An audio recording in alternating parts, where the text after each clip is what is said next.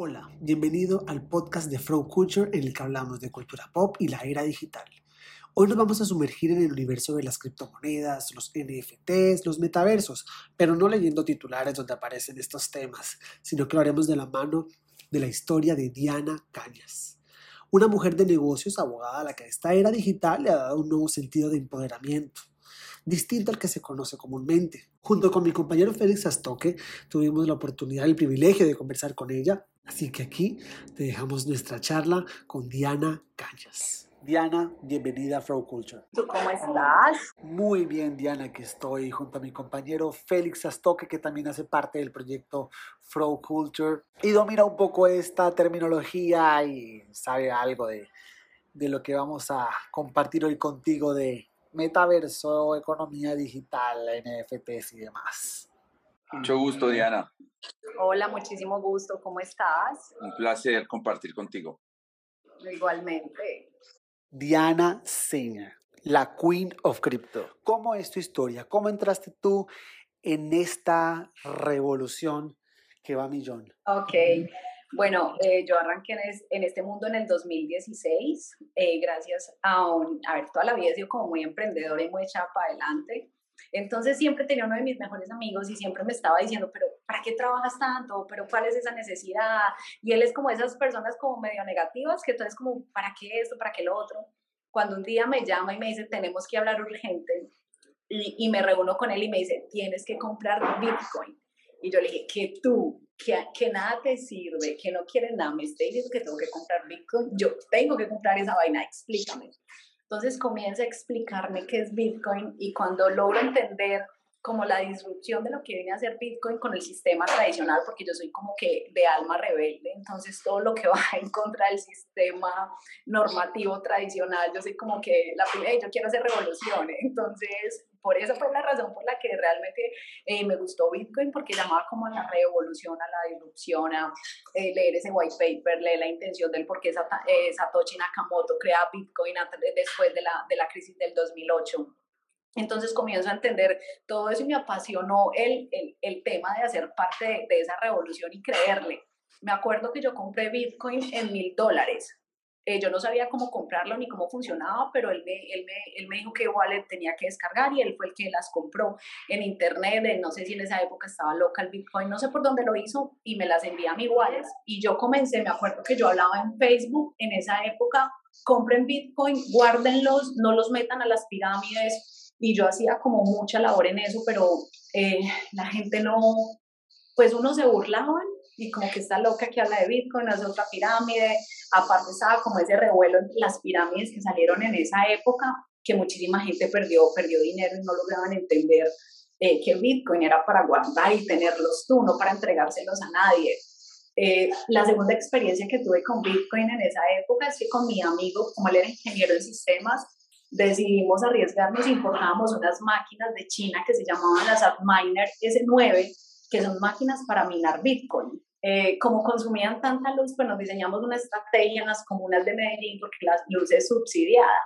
Entonces, pagamos, les pagamos a las personas en las comunas para que nos conectaran las máquinas porque la luz era mucho más barata allá que conectarla abajo en la ciudad. Entonces, como que tuve esa, esa época de, de minería también y veía cómo los satoshis iban llegando automáticamente a mi wallet.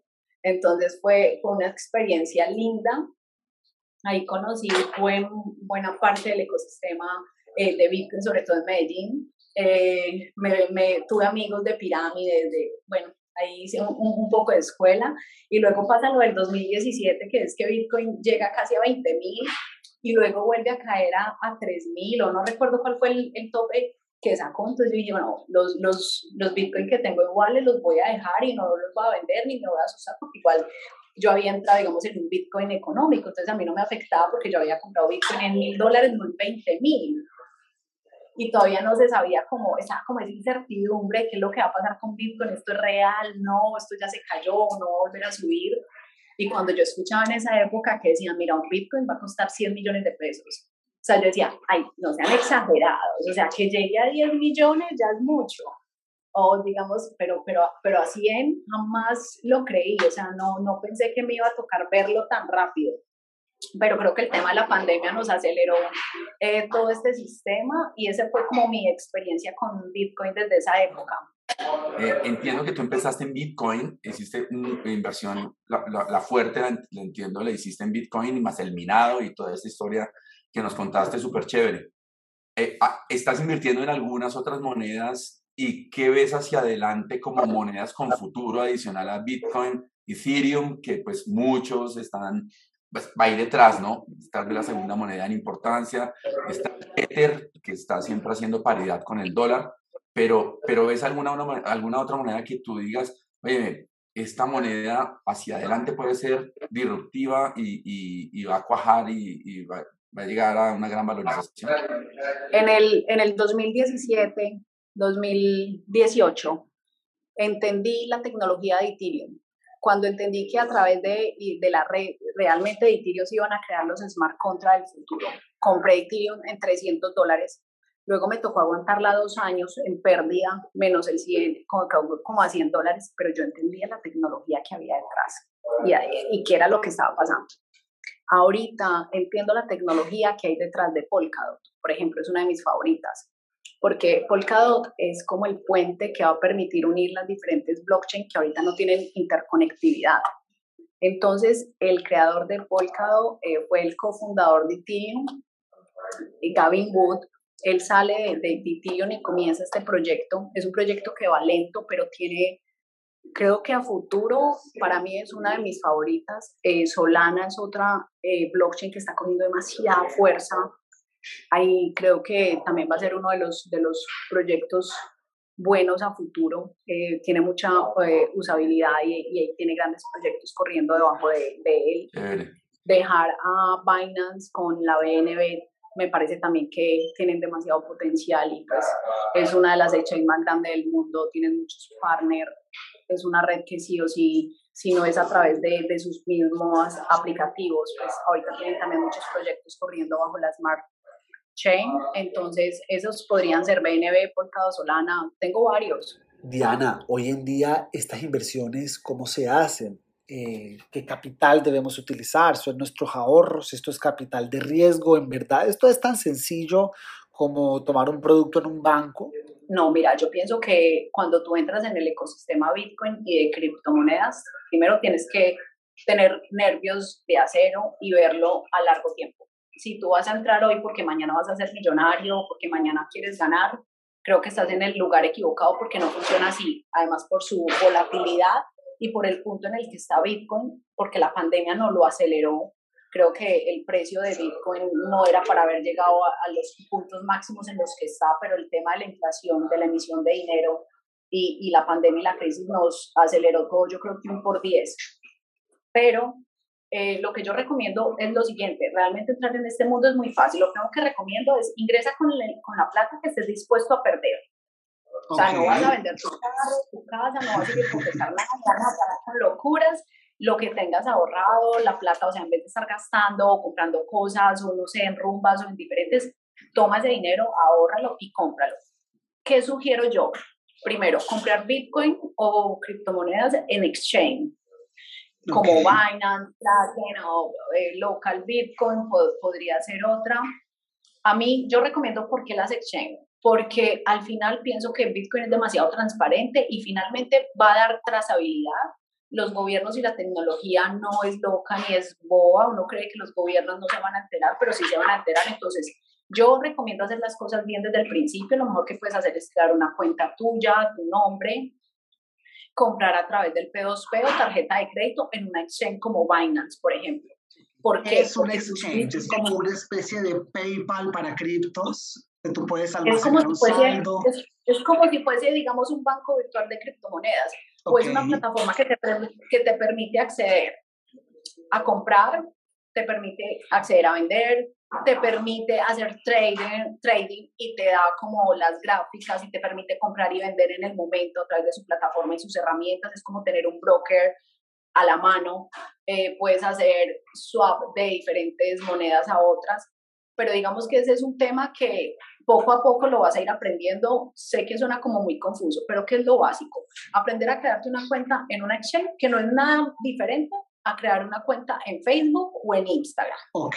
Tú vas, tu correo electrónico, te va a pedir una foto, le vas a dar validación, vas a crear tus claves, vas a validar tu correo electrónico. O sea, es, son como cinco pasos súper básicos. O sea, si, si tienes cuenta en Instagram, puedes abrir una cuenta en, en Binance, por ejemplo. pues para hablar, no, es súper básico. De ahí tienes dos opciones, comprar en la P2P. Mira, uno de los secretos a mí, eh, esto es el autoconocimiento, porque realmente no existe una academia que te lo vaya a enseñar todo, no existe una persona que lo sepa todo, no vas a encontrar un libro que te hable de todo, toda la información está regada.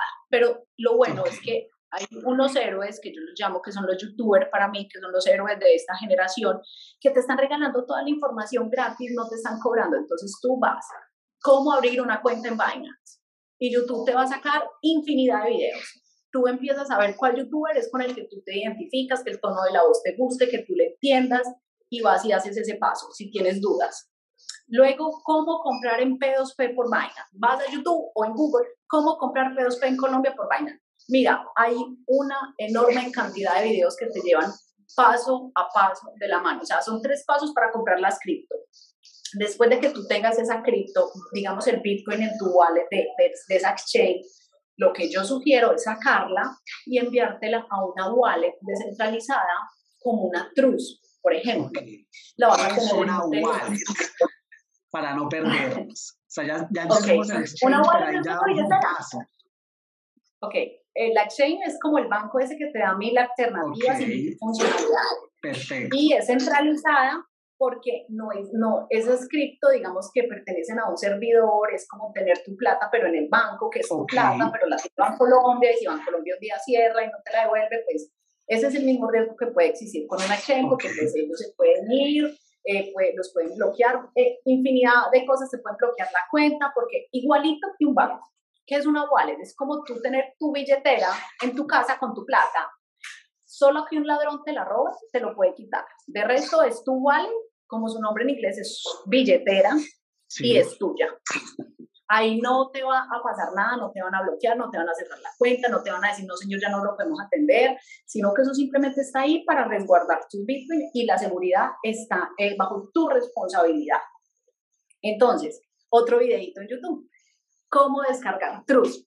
¿Cuáles son las secretos? Es muy importante estar escuchando. ¿Cómo evitar hackeos? Eh, ¿Cuáles son las mejores wallets? Y hay infinidad y tú ahí decides cuál wallet quieres y hay cosas que te llevan paso a paso. A mí la Trust me parece una, una buena wallet para comenzar, entonces sacar tu plata del banco, por decirlo así, no dejárselo en, las manos, sino llevarlo a tu wallet donde está segurita, donde no te va a pasar nada y tú las vas a resguardar muy bien y vas a esperar ahí tranquilo en hold que Bitcoin se valorice. Entonces en cuatro años vuelves y revisas. Y ya, no tienes que hacer más nada. O sea, sino que la gente, existen tantas cosas y la gente quiere hacer trading, y la gente quiere hacer farming, y la gente quiere hacer puri, quiere hacer 200 mil cosas, y este mundo es tan enorme que no vas a poder aprender todo en un día, no hay alguien que lo sepa todo, hay gente que se dedica solo al farming, hay gente que se dedica solo a holdear, hay gente que se dedica a trading, pero hacer trading, la verdad, requiere añísimos de experiencia, poder entender gráficas, mil cosas que no las vas a aprender de la noche a la mañana pero puedes comenzar a estudiar y si realmente eres bueno y te apasiona, pues sigues por ese camino y si no, no te mates la cabeza.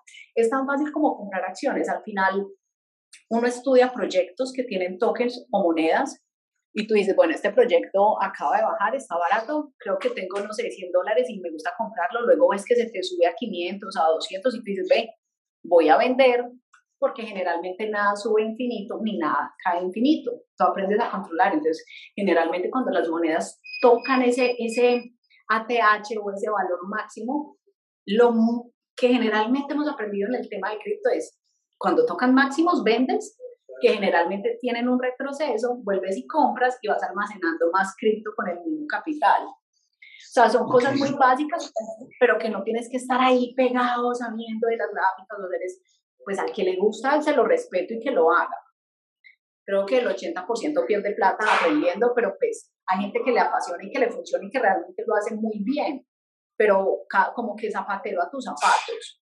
No pretendamos como saber de todo, porque realmente esto es muy fácil. Ve y compra ¿Quieres ingresar al mundo? Ve despacio, vas y compras en la, en la wallet de, de Binance, aprendes a jugar con Binance, es importante, aprender los otros tokens, aprender a mirar las gráficas, y le vas cogiendo sabor y entonces se te vuelve el Binance en el teléfono como entrar a Instagram y te empieza a hacer falta todos los días entrar y revisarlo, ver el precio del mercado subió, te muestra cuáles son las monedas que más se han valorizado, las que no, y comienzas paso a paso a familiarizarte con la, con la plataforma. Diana mencionabas una expresión estupenda que es que para esto hay que tener nervios de acero, además de una mano amiga y ni qué decir de, de, capital de riesgo. Siguen siendo características muy poco común hoy en día cuando hablamos de dinero. A la gente hoy le gusta tener su dinerito donde lo pueda ver, debajo del colchón o metido en una alcancía o en un banco. ¿Cómo podemos quitarnos estas telarañas, el miedo, la desconfianza y sumarnos a la revolución? las personas que todavía no creen en esto, que no creen en el futuro, yo les recomiendo un libro que se llama La Cuarta Revolución Industrial, que lo escribió Carl Schwab, que es el, el CEO de, o el jefe del, eh, del Foro Económico Mundial. Él mismo escribió este libro que se llama La Cuarta Revolución Industrial. Cuando tú comienzas a entender por qué ellos hablan del gran reset o del gran reseteo, cuando tú lees el libro que él mismo escribió, hacia dónde va la tecnología, la digitalización, eh, la inteligencia artificial, Bitcoin, blockchain, tú comienzas a entender, o me uno o te quedas por fuera, o te montas a este barco y te acomodas a lo que en el mundo va a suceder, porque no es que estemos de acuerdo, que a mí no me parece que el metaverso, que eso es malo, sea lo que sea, eso está ya planeado, está escrito y es lo que va, nos guste o no nos guste. Entonces, o lo entiendes y te adaptas y lo aprovechas, o en cinco o ocho años vas a estar llorando y lamentándote de, de no haber aprendido, de no haber leído y de no haber creído lo que está sucediendo. No me creas a mí, no le creas a los youtubers, créele a los que manejan la economía del mundo. Y si te lo están diciendo y te lo están gritando en la cara, que esto no es un tema de conspiración, te están diciendo en la cara el gran reset, el gran reseteo mundial, el post pandemia, no, no, esto no es de de la página de causalidad. Vas a ir al Foro Económico Mundial y ahí te lo están diciendo en tu cara. Es como tan simple, yo no tengo como que convencer a nadie de esto. Que tienes que entender la economía del mundo y hacia dónde los grandes dirigentes que controlan el mundo nos están dirigiendo. Y te aprovechas de esto, lo entiendes y te montas al bus con berraquera y te sientas a estudiar. ¿Sabes cuál es el mayor limitante que tiene ahorita que lo he descubierto? Es que a la gente no le gusta estudiar, a la gente le da pereza aprender entonces se niegan porque qué pereza aprender, aparte porque el cerebro está destinado para hacerte gastar eh, la menos gasolina posible, la menor energía. Entonces tú te sientas a ver un video y dices, ay, no, eso es muy complicado, y no, no, eso no es para mí. pura pereza de estudiar, porque es súper fácil entrar en el mundo cripto y entenderlo de verdad. O sea, son dos pasos que tienes que dar ir a crear una cuenta como Instagram, ir y comprar en el P2P y llevarlo a una trust. Ya, o sea, en tres pasos estás en el mundo digital. Y este mundo digital, mencionabas una palabra súper interesante y es metaverso. Si tú me mencionabas a mí metaverso hace dos años, pues yo diría que me estás hablando de un perfil en Tinder, que por ahí va la cosa. Pero vamos a ver que no, vamos a ver que ya en el metaverso, estaba leyendo hace poco una noticia, que una mujer fue abusada en el metaverso. Entonces es como una realidad. ¿Cómo lo describirías tú? ¿Qué es el metaverso y cómo vamos a terminar todos ahí? Eh, el metaverso es una realidad digital, no es, es una realidad, o sea, no es como una imaginación, no es una realidad, simplemente que está en, en digital, pero creo que a futuro vamos a estar tan inmersos allí que no vamos a distinguir casi que entre la realidad que lo que estamos viendo en el metaverso. Mira, ayer precisamente tuve una experiencia acá en Dubai y hay un mall acá que tiene una experiencia increíble. O sea, ayer salí con la boca abierta y es lo que yo conozco el mundo digital. Yo arranco a entender hacia dónde va el mundo después de entender el Gran Reset, después de leerme la Cuarta Revolución Industrial, comenzando el año. Eh, no existe, no, sí existía la palabra metaverso, pero yo no la conocía. Sabía que íbamos a vivir en mundos virtuales y hice una publicación en mis redes y les dije a mis seguidores, miren, pienso que en un futuro las grandes marcas no van a volver a cortar un metro de tela, todo va a ser digital y vamos a vestir a avatar y eso lo tenía en mi mente sin lograr entender mucho lo que se iba a venir, lo que venía trabajando ya Meta, pues Facebook, pero fue como una visualización porque cuando tú comienzas a leer y a enterarte, empiezas a unir como caos. Entonces comienzo a entender los metaversos que se están creando como de Central y empiezo a navegar y empiezo a entender que hay gente comprando lotes a 5 mil, a 10 mil, a 500 mil dólares, eh, eh, lotes virtuales que son NFT, que van a estar alojados en tu wallet, pero que cuando tú entras con tu avatar ahí puedes construir tu casa o que puedes rentar esa tierra o que a futuro se va a valorizar mucho. Eh, esto es increíble. Bueno, eh, retomando, fui ayer a una experiencia sumersiva, como que de realidad aumentada, pero la cosa más impresionante, te conectan con óculos, te conectan a las manos, a los pies y entramos en un grupo de seis. Haz de cuenta, entramos a una sala, creo que es una sala 4x4. Cuando te ponen los óculos de realidad aumentada y te empiezan a transmitir la película, es como estar dentro de un videojuego y nosotros éramos los avatar. Entonces yo miraba a mi compañera del lado y la veía como un avatar y ella me miraba, yo me miraba las manos y las movía y me miraba con las cámaras y era un avatar, o sea, y estábamos en tamaño real, o sea, impresionante. Eh, es como si fuéramos, eh, era como si fuéramos como unos soldados que estamos haciendo eh, una, como una campaña o, como, una, como una misión. Entonces todos teníamos que pasar en ríos y saltar y de pronto nos pasaban calaveras por el o sea, como, sí, es como estar, o sea, como que el Fortnite con tus compañeras viéndote, entonces, entonces nos cogíamos de la mano, habían antorchas, entonces cogíamos las antorchas de la mano y, y, y, rompíamos telarañas y de pronto nos caían piedras y tú sentías como que estás ahí dentro porque el cerebro, recuerden que el cerebro no distingue entre lo que, o sea, no hace como diferencia entre lo que es real o lo que es imaginación. Por eso cuando nos vamos a cine, nos lloramos, nos, nos da nostalgia con la película, nos da rabia, nos da miedo, porque el cerebro no está ahí analizando como estúpido, es una película, o sea, hay gente detrás que grabaron con luces, eso es mentira, no, tú estás metido en la película y tu cerebro está creyendo que eso es real. Ahora imagínate, el cine del futuro ni siquiera lo vamos a ir a ver, vamos a ser parte de las películas. Sí, es, es impresionante y ayer como que siempre me lo imaginé y lo hablaba con algún amigo, pero ayer lo viví. Es una experiencia de 15 minutos, pero creo que todas las eh, productoras de cine se están preparando para eso y es como vamos a vivir el cine. Y a lo mejor ni siquiera vamos a tener que salir desde nuestras casas, simplemente vamos a tener los óculos en nuestras casas, van a hacer el lanzamiento de la premiere y cada uno desde su casa experimentando como si fuese el protagonista.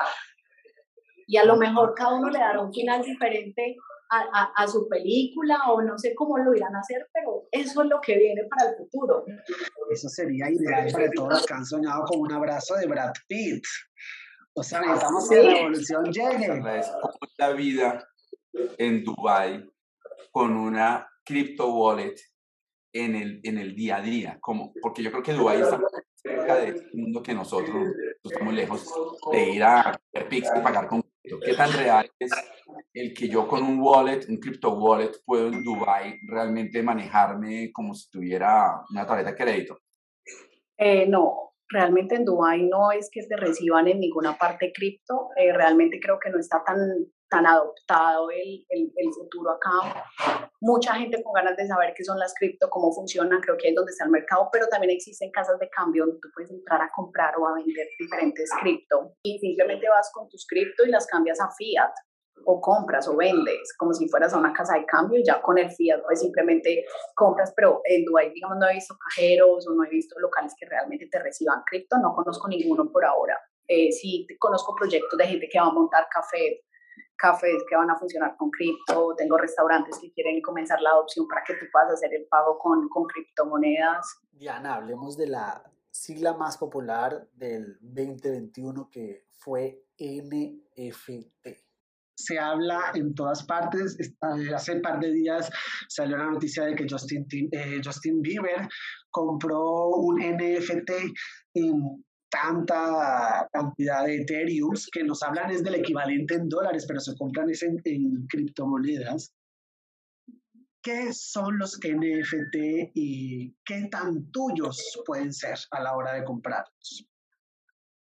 Los NFT significan como tokens no fungibles. ¿Cómo hago la comparativa entre qué es fungible y qué no es un, un bien fungible? Cuando uno estudia derecho, le hacen mucho énfasis en eso. Entonces, un bien fungible, un bien fungible es el dinero. Tú me prestas a mí un millón de pesos, y a ti no te importa en qué denominación yo te lo devuelvo.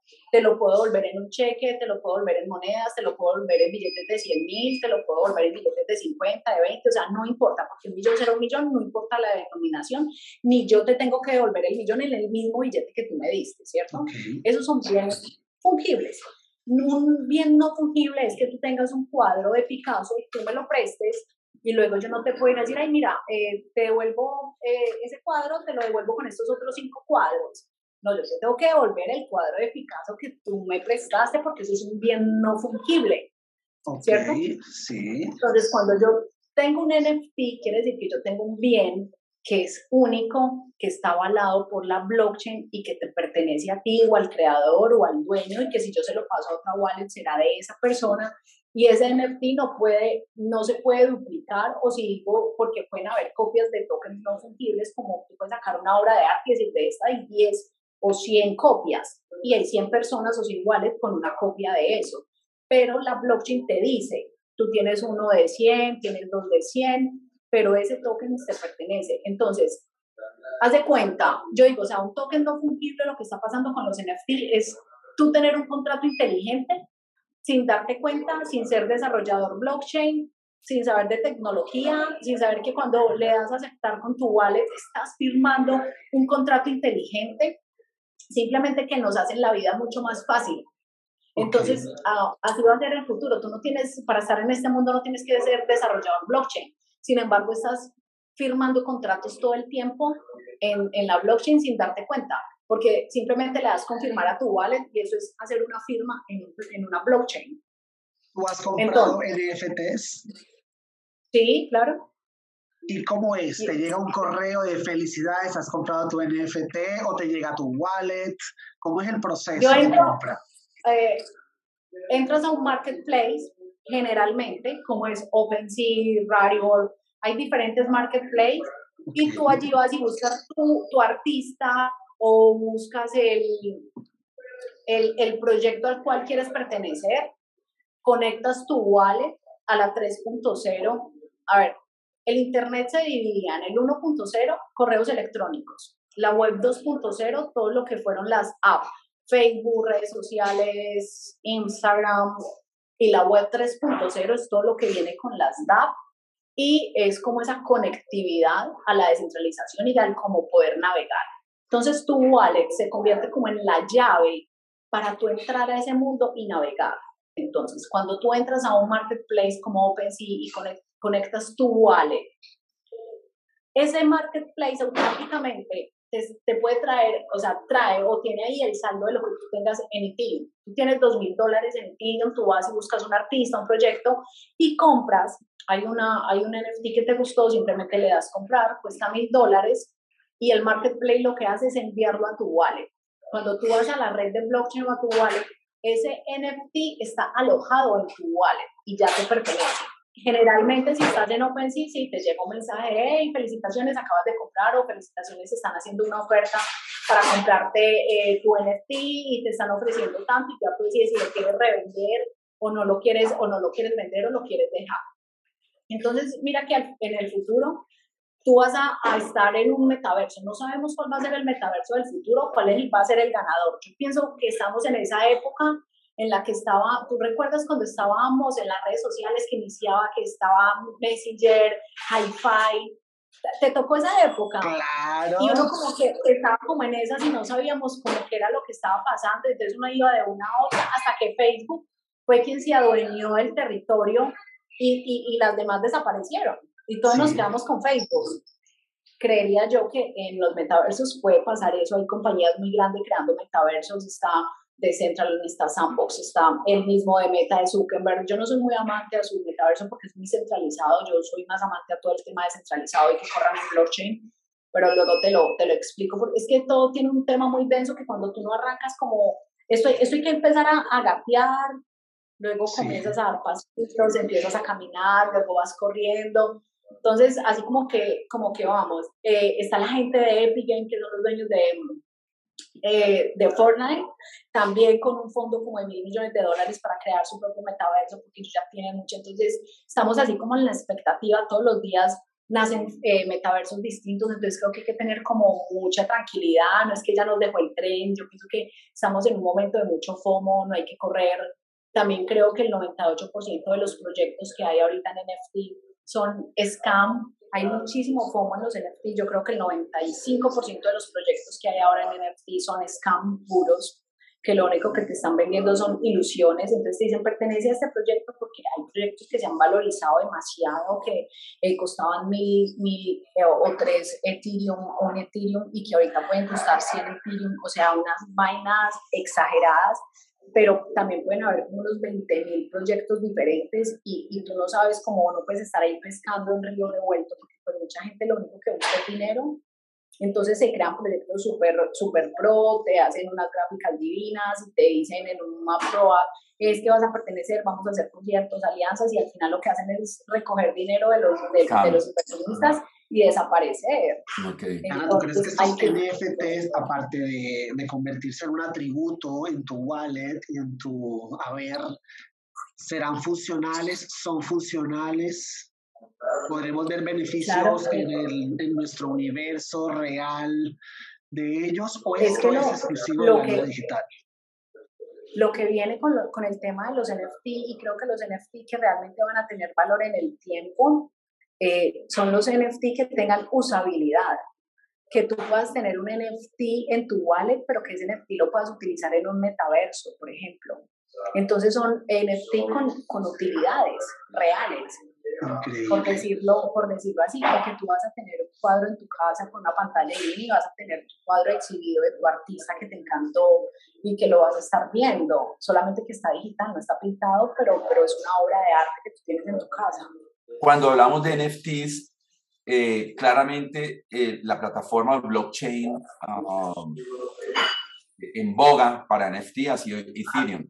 ¿Tú ves alguna otra plataforma hacia futuro que para NFT? Claro, es que los NFT no solamente corren en, en, Ethereum, existen eh, los que corren en, en la red de, de, Polygon, existen los que van, eh, corren en la, en la red de Solana, existen eh, los que van a correr o están corriendo en la red de, de Phantom, entonces los NFT pueden correr en cualquier blockchain. Cada blockchain va a tener su propio marketplace de NFT y ya tú decides dónde quieres tener tu smart contract y dónde quieres correr tus propios NFT, en qué red, para ahorrar en feed, para mil cosas. Pues Diana, muchísimas gracias por compartir esta historia de hacer de, de, modernidad, porque una vez se sienten tan lejanas esas historias, pero verte a ti, cómo compartes tu conocimiento y, lo que has vivido, como que es una invitación a, unirse a, a, un nuevo estilo de vida que, digamos, empodera más tu, tu control sobre tu economía, que al final del día es lo que nos permite hasta cierto punto visionalizarnos, soñar, llegar de ave Así que muchísimas gracias por esta charla en Flow Culture Diana y por esa invitación a todos de tomar el control y unirnos a la revolución si en verdad queremos empoderarnos. No hay que seguir, hay que empezar a adoptar lo que está pasando para nosotros mismos llevarnos al siguiente nivel y tú eres un ejemplo de eso y de tu historia también muy, muy interesante y también lo que te decía, eh, es la historia que todos queremos conocer de que le pase a alguien cercano para creer que también le puede pasar a uno. Así es, qué lindo, muchísimas gracias, gracias por esta invitación, qué lindo, sí, no, cuenten conmigo siempre, aquí estoy, cuando quieran hablarme me dicen y hacemos un, otra reunión y me muestran lo que están haciendo y miramos a ver qué podemos hacer. Esa fue nuestra charla con Diana Cañas. En la descripción de este episodio está toda la información de contacto de ella para que no le pierdan la pista, así como a Fro Culture. Nos vemos en un próximo episodio. Yo soy Álvaro Emiliani. Chao.